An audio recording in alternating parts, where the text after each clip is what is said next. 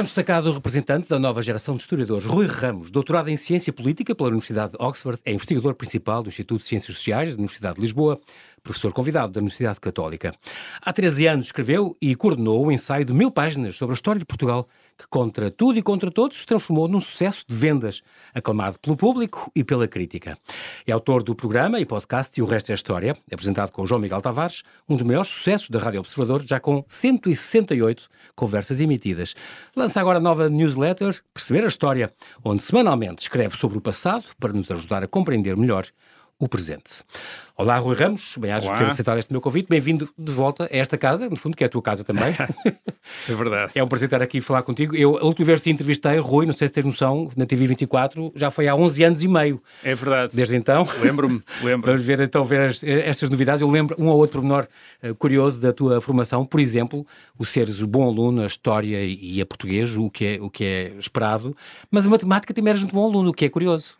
Era, tive matemática até ao uh, nono ano, salvo erro, e uh, sim, era bom a matemática. E gostava de matemática, que era uma coisa, ah, dava-me uma certa uh, paz, quer dizer, uma certa tranquilidade de estar ali a resolver uh -huh. equações e coisas assim. Problemas. E tinha, tinha gosto mesmo por aquilo. Isto é, gostava de, não era só, não era ser exatamente, exatamente. bom, era gostar de matemática. Gostei, gostava prazer daquele, estudar aquilo. aquele lado abstrato e aquele lado... E é engraçado, e é uma escola de pensamento lógico, também, não é? Exatamente. E aquele lado lógico, é aquele importante. encadeamento, era, uh, achei fascinante. Foi uma, fiquei com pena quando nós optamos pelas humanidades. Exatamente, e aí acabou a matemática é, ficou para deixamos trás. para trás uh, e fiquei com, com pena de ter abandonado, quer dizer, uh, Exatamente. de ter Não, deixado. Escola.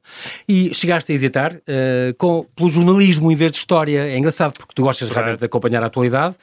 Ainda, ainda há uma semana, Rui, aqui eu tive dois convidados, que eram dois jornalistas da RTP, que um, vieram falar da Venezuela, que eles viveram lá uns momentos complicados, e que diziam, diziam isto, os jornais de hoje são os livros de história da manhã, portanto, um quer bocadinho. dizer, acompanha... Pelo menos ajudam. Exato. Os historiadores. Até que veio o apelo da história, pronto. Eu, eu também é, me lembro de teres contado que eu, no Vicente Gabriel ficaste assim com aquela ideia, tinhas 12 anos, ficaste com aquela ideia, isto está a acontecer, a história está a acontecer, eu estou em casa. É, uh, é? houve uma sensação, andava no ciclo, tinha 11 anos, ia fazer, de, de, fiz 12 depois, uhum, em maio, pouco, fez, poucos meses depois, ou um mês depois. Uhum. Uh, não, aquela sensação de a história estar a passar, isto é, de estarmos Exato. num momento histórico. E é que é uma sensação... Uh, avassaladora, quer dizer, isto é, de repente estarmos aquilo que nós vemos, lemos nos livros e vemos nos filmes. Uhum. Está a acontecer à está nossa acontecer. volta, está a mudar, as coisas estão a mudar e, estão, e aquele lado de uh, algo que está a mudar e que vai ser uh, e que é uma mudança um bocadinho irreversível, isto é, as coisas já não vão voltar a ser como eram. Quer dizer, tudo isso me impressionou bastante naquela altura, me, me, ligou aos jornais, passei, eu às vezes conto isto ah, com 11, 12 anos, de passar a ler um, dois jornais por dia, uhum. de esperar que o meu pai trouxesse o jornal da manhã e depois trouxesse. E depois havia o, edições da tarde, havia, havia, edição, havia os matutinos, os, os vespertinos lá exatamente. em casa, lia-se o século de manhã e depois lia-se o, uh, o Diário de Lisboa à tarde, uh, e esperar para os jornais uh, para ver, quer dizer, e para. Com genuína curiosidade. era, não, e, e, e ler, e, e, portanto fiquei com uma grande uh, um grande fascínio pela imprensa, pelos jornais. Uhum. Isto é, pela, sobretudo pela imprensa escrita. Havia já a televisão, mas era uma, muito mais limitada do que hoje. Havia também a rádio, também em termos noticiosos mais limitado. Não havia rádios, aquele rádio de notícias, como é a Rádio Observador. Uhum. Havia aqueles noticiários à hora, à hora, à hora uhum. muito restritos. Portanto, uh, e o, o, ler os jornais, às vezes, ainda me lembro de ler os jornais, lia-se os jornais para saber o que é que tinha acontecido, quer dizer, que é uma coisa que hoje já não se faz exatamente, quer dizer, não é só para Mas... ver opinião e análise, não, era para saber exatamente o que, é que, tinha sido dito, o, que é que tinha, o que é que tinha acontecido. Portanto, fiquei com um fascínio enorme pela imprensa, sempre, quer dizer, ficou para sempre. E, portanto, tive essa hesitação também. Adorava história já, uh, e, uh, muito. E, e, e, sim, por volta dos 18, 19 anos, tive essa hesitação, jornalismo, história, história. o que é que eu quero fazer, é, é e depois acabei por foste muito também atraído por esta figura do José Matoso, uh, no entanto, depois seguiste história contemporânea, quer dizer, é curioso. Sim, eu, uh, quer dizer, nós depois acabamos por nos especializar, eu acabei por claro. especializar história contemporânea, às vezes por... Uh, uhum acidentes profissionais, isto é, porque de repente as oportunidades estão ali, não estão acolá. Eu, de facto, fui aluno do professor José Matoso uh, na licenciatura em História, do professor José Matoso e do professor Luís Cruz, que, que era um assistente do professor José Matoso e que também uhum. me influenciou imenso, uh, e fiquei fascinado. Uh, e, e estava bastante fascinado pela história medieval e por determinados aspectos da história medieval que tinham a ver com a história antiga, que eram sobretudo aqueles que se relacionavam com o facto de haver um número, isto é, as fontes serem limitadas, as fontes que nós usamos para fazer história serem limitadas. E, portanto, até era possível numa determinada época, em relação a uma determinada época, em relação a um determinado uh, tema, uhum. uh, dominar-se as fontes todas, isto é, conhecer-se quase as fontes todas. Isto em história contemporânea é completamente impossível. Sim. O que é que isso quer dizer? Quer dizer que para tirar a informação das fontes, um, no caso da história medieval, tal como no caso da história antiga, o engenho do historiador, a imaginação do historiador é muito Exatamente. importante. Isto é, e o caso do professor Matoso era esse. O professor Matoso tinha feito uma história de, uh, das origens de Portugal, da fundação do Reino de Portugal, com fontes, de um país, é, com fontes que eram as mesmas que tinha utilizado o Alexandre Colano no século XIX, exatamente. 100 anos antes, e contar uma história completamente diferente. Quer dizer, contar uma história a partir das mesmas fontes, uh, com o seu engenho, com o seu estudo, com a sua imaginação. Portanto, estava fascinado por isso. Uh, fiz história medieval com ele, uh, uhum. adorei, pensei, e, e, depois fui assistente de, de, História Medieval na Faculdade de Letras, dei História Medieval de Portugal durante um ano, mas depois surgiu uma oportunidade de iniciar uma carreira mais ligada à investigação e menos ao ensino uh, no Instituto de Ciências Sociais da Universidade de Lisboa, enfim, com, então, com o, sob a direção do, adérito, do professor Adérito Cedas Nunes, também uma grande figura uhum, das ciências uhum. sociais em Portugal, e aproveitei essa oportunidade e, enfim, estive no... Uh, e também o ambiente do Instituto de Ciências Sociais, fui colega do António Barreto, Maria Filomena Mónica, do Vasco de Valente, o Nuno Gonçalo Monteiro, Uh, e portanto, houve, enfim, tive o Manuel Lucena, amigos tive o ambiente de, de amigos exatamente. e colegas que foram muito importantes na minha formação. Engraçado porque tu, estudando muito o século XIX e século XX, passas a vida na hemeroteca, não? Há muita coisa que vem dos jornais, gazetas Sim, antigas e passo, passo Está muito, sobretudo aí e não passei tanto muito tempo na Passei muito tempo uh, na, uh, na secção de periódicos da Biblioteca Sim. Nacional, uh, na Hemeroteca de Lisboa, quando ainda era, aliás, ali no, no, no Largo de São Roque, ali Sim, no, no, bairro Alto. uhum. no Bairro Alto. e, e por isso, já agora aproveito para uhum. louvar o trabalho que a Hemeroteca eh, tem uhum. feito de colocar jornais online.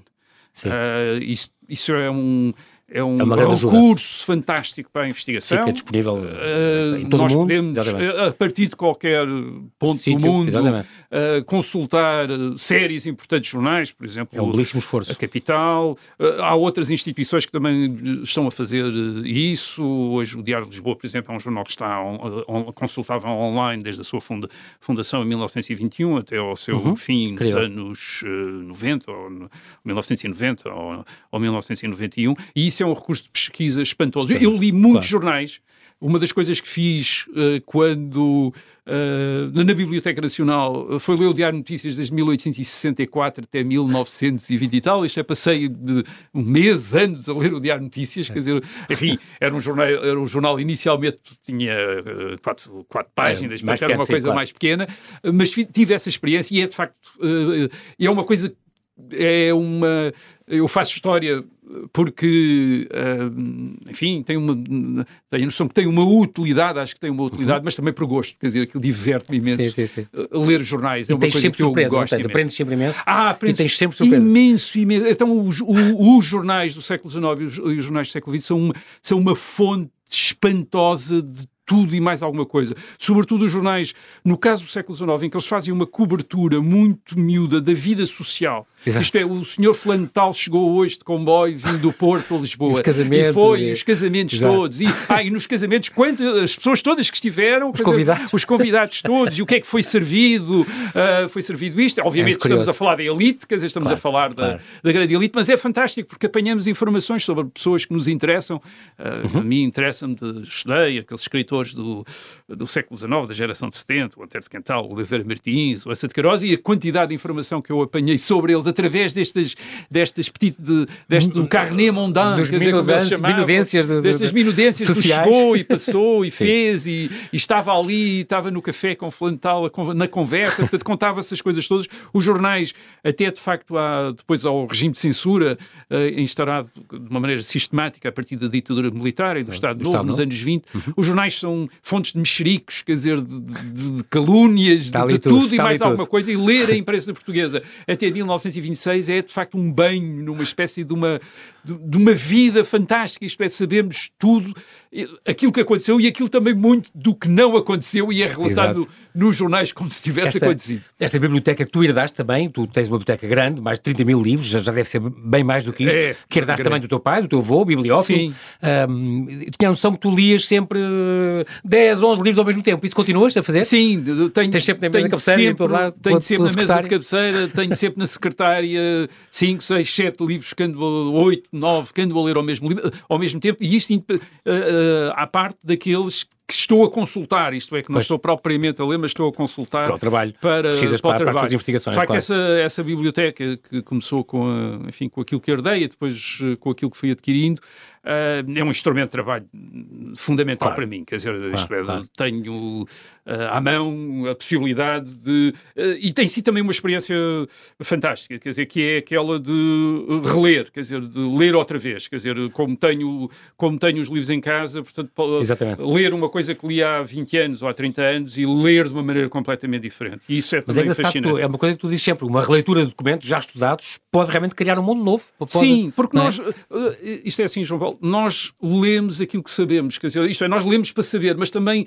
lemos aquilo que sabemos. Isto é, o, o texto dá-nos a informação que nós estamos preparados para receber ou para descobrir no, no texto ou para tirar do texto. E por vezes isso consegue-se com uma vida de trabalho. Portanto, eu neste momento leio, há textos que leio uh, de uma maneira completamente diferente do que li há 30 anos, por uhum. exemplo, quando alguns deles os li pela primeira vez e que não estava nitidamente, não tinha Exato. a formação. Todo o contexto mudou e a, investigação é, também mudou. Uh, e tenho outra informação e há coisas que na altura lia sem perceber o sentido. Uh, mas... Nós, quando estamos a trabalhar sobre o passado, nós estamos, é, como, é como se estivéssemos a, eu digo isso, enfim, uso esta imagem, a aprender uma língua, quer dizer, isto, porque estamos, há muita coisa que se dizia no passado e, e que tinha uma ressonância que nós hoje não capturamos. Quer Exatamente. dizer, é como hoje nós darmos uma piada, quer dizer, uh, uma piada e as pessoas compreendem o sentido da piada porque aconteceu e qualquer coisa e nós referimos. Não, não. Uh, ora bem, tudo isso passou não e, portanto, coisa. há coisas Exato. que nós,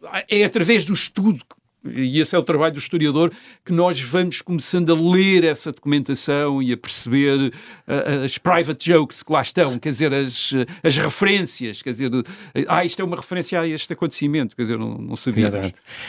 então, estou aqui a passar a, eh, a, vista para algumas das obras que tu escreveste, por exemplo, a biografia do Dom Carlos, muito famosa. Eu, eu adoro esta crítica do Vasco Pedido Valente, teu colega, que dizia cético, penetrante, minucioso, diz mais sobre o país pobre e patético que somos do que toda a análise política que por aí há à venda. Eu gostei imenso desta crítica que está excepcional. o João Franco também, o Cidadão Cale, foi a esta, esta vida, editada também pelo Dom Quixote, que aliás reeditou agora a tua história de Portugal.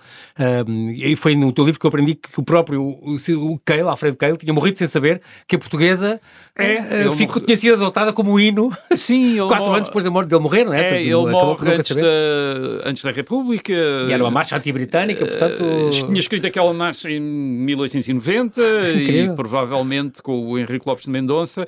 Uh, e nunca soube, letra, é, é? nunca soube. Mas é curioso, aquilo que me interessou Gia. no Cale, e foi por isso que também, enfim, fiz, porque tive acesso ao, ao arquivo, ao, ao espólio do, do, uhum. do Cale, e portanto pude trabalhar e ler a correspondência dele com a mãe. E uma das coisas fascinantes era, era foi perceber este indivíduo, no, na segunda metade do século XIX, uh, que é filho de um alemão e de uma francesa, e está casado com uma italiana, portanto que não tem praticamente aqueles contactos que nós pensamos uhum. parentescos com, com Portugal e é um patriota português de uma coisa quase doentia, quer dizer, isto é, ele é profundamente português, tem uma ligação a Portugal Sim. intensa, uh, adora, quer dizer, não é só adorar Portugal, é, ele adora a paisagem, adora as coisas, quer dizer, é, é mesmo um patriota, é este cidadão. E isso, isso faz lembrar fascinou... o Fernando Saxo Coburgo também era assim, o Dom Fernando. O Dom Fernando também Tinha um, chega aqui. um amor pela é, nossa cultura e, é, é? isto, isto, isto fascinou-me com imensa esta... coisa e recuperou imensa outra. É, com esta, é, fascinou-me esta, esta cultura de patriotismo, este, aquilo que nós chamamos uma cultura de patriotismo,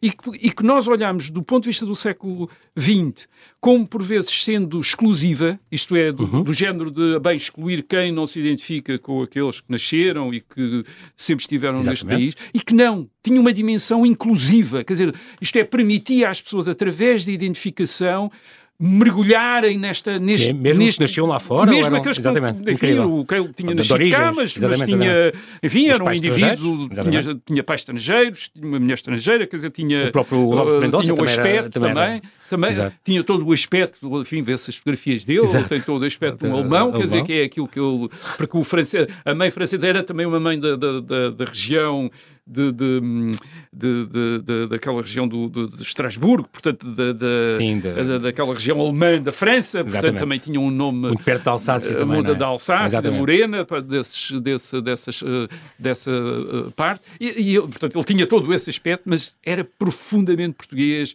conhecia Portugal, dedicou-se a Portugal, tentou engrandecer Portugal e, e, a portuguesa, o, o hino que ele escreve com o Lopes de Mendonça, tem esse uhum. objetivo, uhum. quer dizer, tem esse objetivo, fazer uma marcha para os cidadãos se levantarem. Aliás, ele tinha feito outras anteriores, sobre a pátria, etc. E era uma coisa que ele um, fascinou-me esse, esse poder que, esta, esta que esse nacionalismo tinha de, de, de, de, aproximar as pessoas. E estamos a conversar com o Rui Ramos, um dos mais destacados historiadores da nova geração, que lança agora a nova newsletter do Observador, Perceber a História, que sai todas as quintas. Agora, pegando nesta, nesta tua grande obra, desta História de Portugal, que já saiu em 2009, se não me engano, Sim. tem 13 anos, onde, onde foste buscar dois amigos teus de longa data, o, o Bernardo Vasconcelos e Souza e o Nuno Gonçalo Monteiro, para se ocuparem de outros períodos, se ficares com o século XIX e XXI, 19 e 20. Um, esta foi a primeira síntese, no fundo, da nossa história desde em três décadas, portanto, já desde talvez o livro de Oliveira Marques, que tinha sido Sim, nos Oliveira anos Marques, 70, 80. Havia também o German Sarabia, havia o, mais ou menos mais também nos anos um, 70. Também nos anos 70, sim. Agora, a dúvida é, uh, já passaram 13, 13 anos, como é que é, Rui? Vai haver já nova investigação, há novos dados, não estás a pensar em fazer uma edição vai, revista e aumentar? Vai haver uma edição revista uh, aumentada, oh, boa, já é muito grande uh, a edição e, portanto, o editor... Mas vendeu como pãezinhos quentes, quer dizer, não é o tamanho é, já que afasta as pessoas, eu, aquilo realmente era aquilo, diferente, era uma releitura importante. É, acho que aquilo que nos... Portanto, a história, esta história, a história de Portugal foi concebida como uma colaboração entre três autores, uhum. eu coordenei, mas o Bernardo Vasconcelos e Souza fez... Idade Média. A, a Idade Média, o Nuno Gonçalo Monteiro fez a Idade Moderna, eu fiz aquela que se costuma -se chamar a época contemporânea, os séculos 19 e 21, sim. 19 e 20, e o, mas o nosso objetivo foi fazer uma síntese num volume só. Portanto, o, o, trabalho de, das nossas gerações de historiadores, que uh, tinha sido, na década de 90, no princípio deste século, obras coletivas e obras coletivas em muitos volumes. Tinham Exatamente. sido publicadas várias... Tu, aliás, colaboraste no a convite do próprio José Matoso? Sim, eu colaborei na, na, História de Portugal uhum. pelo, José uhum. Matoso, pelo professor José Matoso, escrevi, escrevi o sexto volume e depois há, Exatamente. enfim, que é uma, espécie, é uma espécie de História de Portugal, a série sobre os reis de Portugal. As biografias. as biografias dos reis de Portugal, Sim, em que na, também colaborei. Na temas e debates, exatamente. Com temas e debates, no Leitores uhum. Temas e Debates, uhum. em que fiz o Dom Carlos. Portanto, grandes era isso, que, era isto que esta uh, digamos estas gerações tínhamos feito. Quer dizer era obras coletivas em muitos volumes. E, e, e pareceu-nos que já era importante fazer uma síntese Exatamente. para aquele leitor que é um leitor interessado mas que obviamente de, pode não ter a disponibilidade para, para 16 volumes ou 18 ou, para ler ou para ler. Isto é Exatamente. para consultar e, e, quer ter a informação a reflexão uh, num, não apenas num só volume mas escrito de uma maneira que possa ir lendo quer dizer, isto é de uma maneira agradável a leitura. Foi isso que fizemos e houve, de facto, e, e, e percebemos, depois da publicação, que havia uma procura, isto é, que as pessoas estavam à espera desse livro. dessa, antes, além da história, que já é, estavam. Antes tinha havido, de facto, o, o, trabalho do professor Oliveira Marques, dos, dos anos uhum, 70. Uhum. O, 78, se engano, 72. Sim, 72 e depois com várias edições. Uh, o de 78, o da História Concisa de Portugal do, do, do German Saraiva. Exatamente. E, portanto, já eram, já tinham 30, 30 e tal anos. Uh, de, de, e, portanto... Uh, houve, houve essa uma, necessidade de fazer essa síntese. E foi um sucesso, isto é, foi um sucesso. E não, não, não, e realmente então vem aí, estamos à espera então de uma, de alguma Sim, data, algum, vem, alguma meta que tu Esperamos gostavas... que para o ano, quer dizer, 2023, uh, saia essa uma edição obra... atualizada, uh, revista... Uh, e, e, e, e, portanto, e que conta também a história. Também. Sim, será do, do, das publicações do Shot das publicações do, no, do Quixote, portanto será uma, uma, um, uma, um uma grandes, nova versão. Um dos grandes méritos foi o próprio amigo e colega teu, António Barreto, que falou, a questão de normalizar a história. É muito engraçado, porque tu, para mim, limpaste um bocadinho aquela coisa da historiografia, que éramos, aprendíamos desde o liceu e desde a escola, uh, uh, tão, tão ainda do Estado Novo e os mitos da nossa história, são partes importantes, sem dúvida, mas tu normalizaste normalizaste. Nossa história não é aquela coisa mais gloriosa que toda a gente pensava, algo nunca visto e único, embora todas as histórias sejam únicas, de certa maneira, mas uh, uh, normalizaste o nosso passado, quer dizer... É, eu, eu, nós quando encontramos a história... Temos coisas boas e coisas más, é, como todos, é, e momentos excepcionais. Pronto. Encontramos a história, às vezes, uh, a relação das pessoas com a história de Portugal, dos portugueses com a história de Portugal, às vezes dividida entre somos os, fomos os melhores do mundo, mundo ou fomos os piores do mundo. Quer dizer, isto é, as pessoas oscilam entre uma coisa... De, ninguém fez tão mal como nós ou ninguém fez tão bem como nós. E, e, e hum. o, o ponto fundamental é perceber que muito daquilo que nós fizemos faz parte de conjunturas mais vastas e está integrado em movimentos gerais, como é a expansão dos séculos XV, XVI, sim, não fomos nós únicos, pioneiros, claro, mas claro. não éramos os únicos. Claro. E, e, o facto de às vezes chegar primeiro, chegámos primeiro, mas chegámos enquadrados no movimento dessas. Isto não tira. Isto não é uma questão de mérito ou de mérito, quer dizer, é, é tentar perceber as coisas. É que fala, quando estavas a falar da normalização, que para muitas pessoas às vezes soa, sobretudo aqueles que têm uma visão de criminalização do passado, como se, como se estivéssemos a desculpar o passado. Não, é, é perceber que aquilo é é normal no sentido, não é uma coisa monstruosa, quer dizer, não é uma coisa, mesmo nos aspectos que hoje nos podem chocar às nossas sensibilidades de hoje e que, não, e que são diferentes das sensibilidades da época, Exato. tal como as sensibilidades de um dia do futuro serão-se diferentes das sensibilidades hoje. hoje. Nós às vezes temos aquela sensação que nós estamos numa, na, numa posição que nos permite julgar o passado, esquecendo que haverá um futuro que nos vai julgar a, a nós, nós claro, de uma maneira claro. tão severa como nós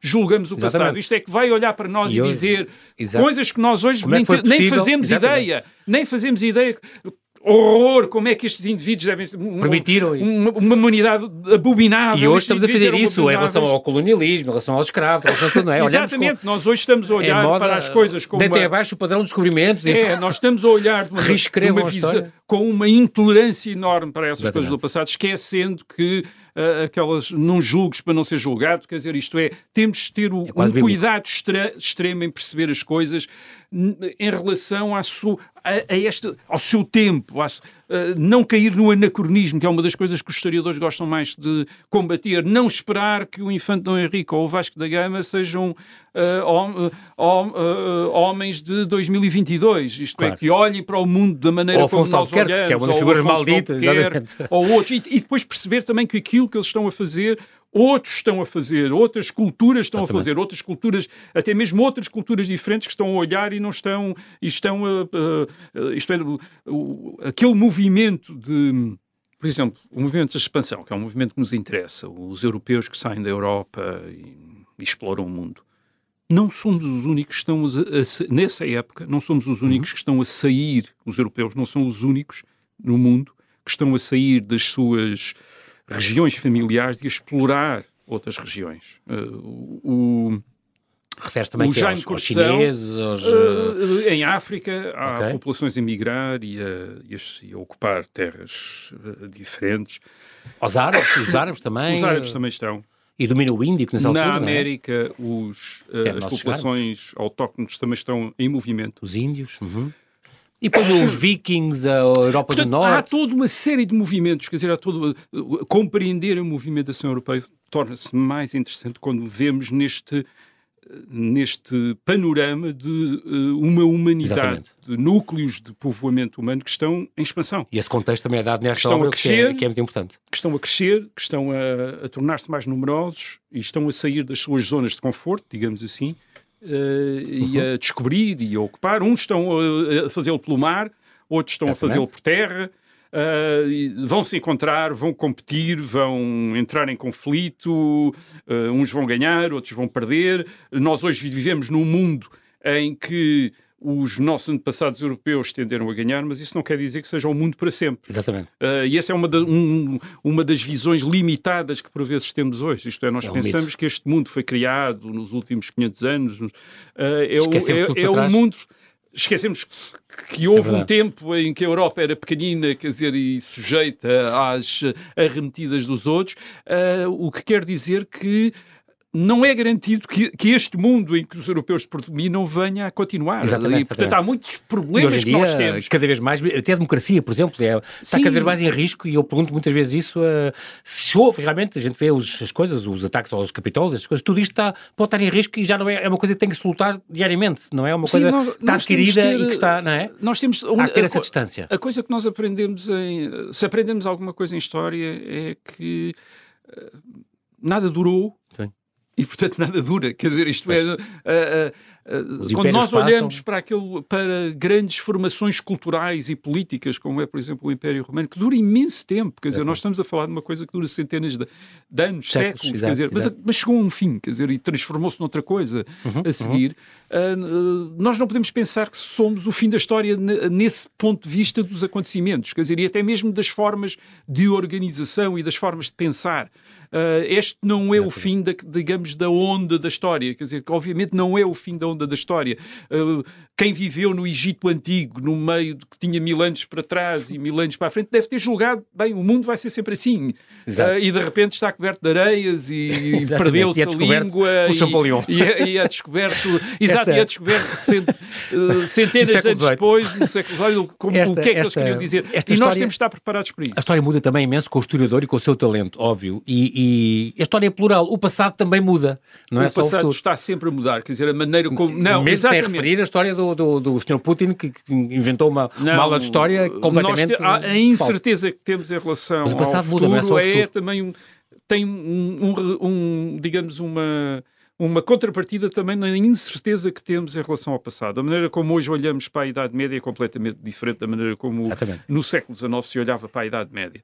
A maneira como pensamos determinados acontecimentos, a expansão é muito uhum. diferente do que era há 50 anos atrás, até. Exatamente. Dizer, portanto, a, a história o interesse da história está nesse, nessa constante revisão da história, isto é, do, através de novos métodos, de novas, uh, novos pontos de vista, novas sensibilidades, uh, diferentes épocas uh, fazem com que os historiadores olhem para o passado com dando importância diferente diferentes, diferentes acontecimentos. Dou um claro, exemplo. Claro. Dou um exemplo.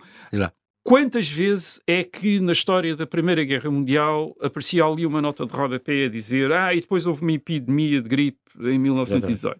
Eram, eram, e morreram não sei quantas, não sei quantas milhares de pessoas. Sim. Não sei quantos milhões de pessoas. Mas estava ali em três linhas na nota de rodapé. Exatamente. Eu acho que depois da experiência da pandemia que nós tivemos agora, eh, exatamente. nós tivemos em 2020, 2020 e 2021 muito provavelmente os próximos livros sobre a Primeira Guerra Mundial, Já esta vão... nota de rodapé vai ser um capítulo. Um capítulo vai ser um capítulo, porque depois a descobrimos, espanhola... por exemplo, uma das coisas que descobrimos. Morreu ah. mais gente na gripe espanhola do que durante a guerra. Quer é dizer, mas isso tinha. Mas como a, guerra, como a epidemia era uma coisa que a nós julgávamos nota ficou depois ultrapassada, quer dizer, nós vivíamos num mundo em que a medicina tinha conquistado as epidemias e as epidemias estava tudo controlado, etc. Isto é o mundo dos anos 1970, 1980, claro, claro. 1990 as epidemias eram uma coisa do passado. E, portanto, eram as notas de rodapé, já não tínhamos sensibilidade, aquilo não nos interessava, quer dizer, o que é que aprendíamos com aquilo. Exatamente. E, de repente, hoje em dia, parece, tenho a certeza... uma importância... Enfim, além de terem claro, sido publicados, claro. entretanto, já vários livros sobre as gripes de 1918 não, e, sobre, sobre as pandemias e as pestes, o e, e a maneira como... Pinto, por exemplo, com é, Exatamente, o, é um o publicou isso. Isto é como as epidemias, epidemias, como estas incursões dos vírus eh, e das Alteraram bactérias da história, da história da humanidade exatamente, alteram exatamente. a sociedade e alteram a, a história. Que tem, eh, ficaram logo com outro peso, não é? É, mas, depois, mas, depois mas muito provavelmente depois é disto olhámos outra vez e de repente percebemos não, isto é importante. E, e, Rui, um historiador é, por natureza, um revisionista. E se não for, não vale a pena ser um historiador. Não, um historiador é um revisionista neste sentido de rever outra vez, rever a mesma documentação, rever aquilo que julgava que toda a gente sabia. Por, por isso é que nós estamos sempre a fazer. Uh, às vezes as pessoas dizem, mas porquê que há outra história de Portugal? Porquê que não serve aquela que dá 40 Exato. anos? Não, não serve. que, que mudou?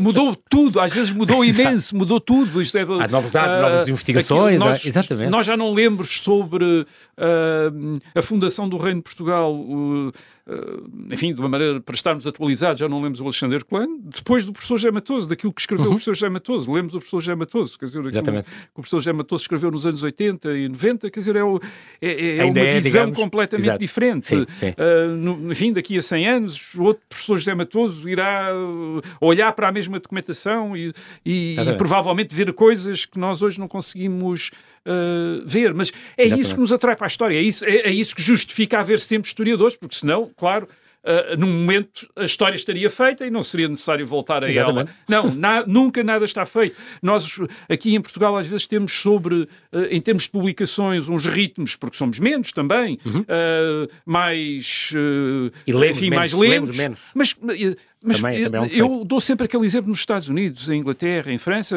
por exemplo, em Inglaterra, quando às vezes saem no mesmo ano quatro biografias do Churchill, quer dizer, escritas por quatro historiadores diferentes e as pessoas compram as quatro porque percebem que não são a mesma coisa. Exatamente. Uh, são histórias contadas de uma maneira completamente diferente. Uh, e isto é feito por essa revisão, esse trabalho de rever outra vez, ler outra vez. É aquilo que um historiador faz, não é só ler o documento inédito, o documento que ninguém tinha lido, é o documento publicado, o documento já foi trabalhado por outro historiador, lê-lo uhum. outra vez. Ler os nossos colegas também. E muitas vezes descobrem-se novas deles. fontes, descobrem-se novos, novos sim, dados, sim. novos eh, espólios. E sobretudo novas maneiras de ler as novas uh, as fontes já conhecidas. Sempre, e surpreende sempre. Esta, vem esta newsletter, então, hoje sai a segunda, hoje, 6 de outubro, sai a segunda. Perceber a história. Porque, em que é que isto é diferente, Rui, de, por exemplo, o teu podcast, o teu programa com, com o João Miguel Tavares, já, são, já lá vão 168, uh, que às quartas é ouvido aqui em estreia na Rádio Observador. Agora esta newsletter vai sair todas as quintas. É, a ideia é um bocadinho ajudar a perceber o mundo hoje em dia com base no passado E também? há também aqui uma, uma a ideia de que o escrito, entre o escrito e o oral, há uma, e a oralidade há uma diferença. Uhum. Entre aquilo que se, o trabalho escrito é uma aproximação diferente. Existe também do leitor uma atenção que, por vezes, o estar a ouvir não, não envolve. Quer dizer, portanto, é uma digestão digerem-se os dois produtos de uma maneira diferente. E, é portanto, houve aqui a ideia de que, havendo público para o podcast, que vai continuar, obviamente, uhum. com as perguntas dos leitores, com, com esse todo, com todo esse, uh, Os temas essa, mais esse intercâmbio e não sei que, quê, exatamente que eu e o João Miguel Tavares Tem gostamos e que é. nos estimula não, e, e que estimula a relação com... Que há, é sempre curioso. Há um tipo de trabalho que se pode fazer, isto é, através de, neste caso, através do, do escrito, uh, há um tipo de trabalho que se pode fazer sobre alguns dos temas que podem ter já sido abordados no, no podcast. Mas terá uh, com outra outros, profundidade ou com mas com outra, de outra é maneira, é de outra maneira, com uma outra sistematização, Essas... com uma outra, uh, com outras referências. Sobre estas uh, primeiras edições vão ser sobre o liberalismo? Sobre o liberalismo, quer dizer, repara, Isto só para te dar uma ideia. Primeiro, o, o primeiro o pretexto é 1822, 1922, 200 anos da primeira Constituição, desta tradição constitucional que nós associamos ao liberalismo em Portugal. Portanto, isso é, uhum. isso é uma das primeiras, digamos que é uma das primeiras razões. Gênesis a outra razão da, tem nossa democracia, não é? é a outra razão tem a ver, sim, e da nossa linguagem, da maneira então, como nós falamos da política, eleições, etc. Eleições, de Constituição, direitos, uhum, deveres, uhum. liberdade de imprensa. Ah, há todo ali um mundo que, que, que, surge e que se estrutura naqueles anos 20 do século XIX. Uh, Estrutura-se também o próprio uhum. país, isto é, de repente temos um país que começa a pensar-se como este retângulo europeu, quando era parte de um império ultramarino grande, Exatamente. com o Brasil, e portanto uh, também há esse momento interessante, quer dizer, esta, esta Portugal que de repente começa a significar apenas este. Eh, ou este começa a significar sobretudo este retângulo. No canto da Europa, exato. Mas depois também há a questão do liberalismo. Nós hoje falamos ainda muito de liberalismo em política, yeah. liberais. Mas será que é a mesma liberalização. coisa? Exatamente, é essa a questão.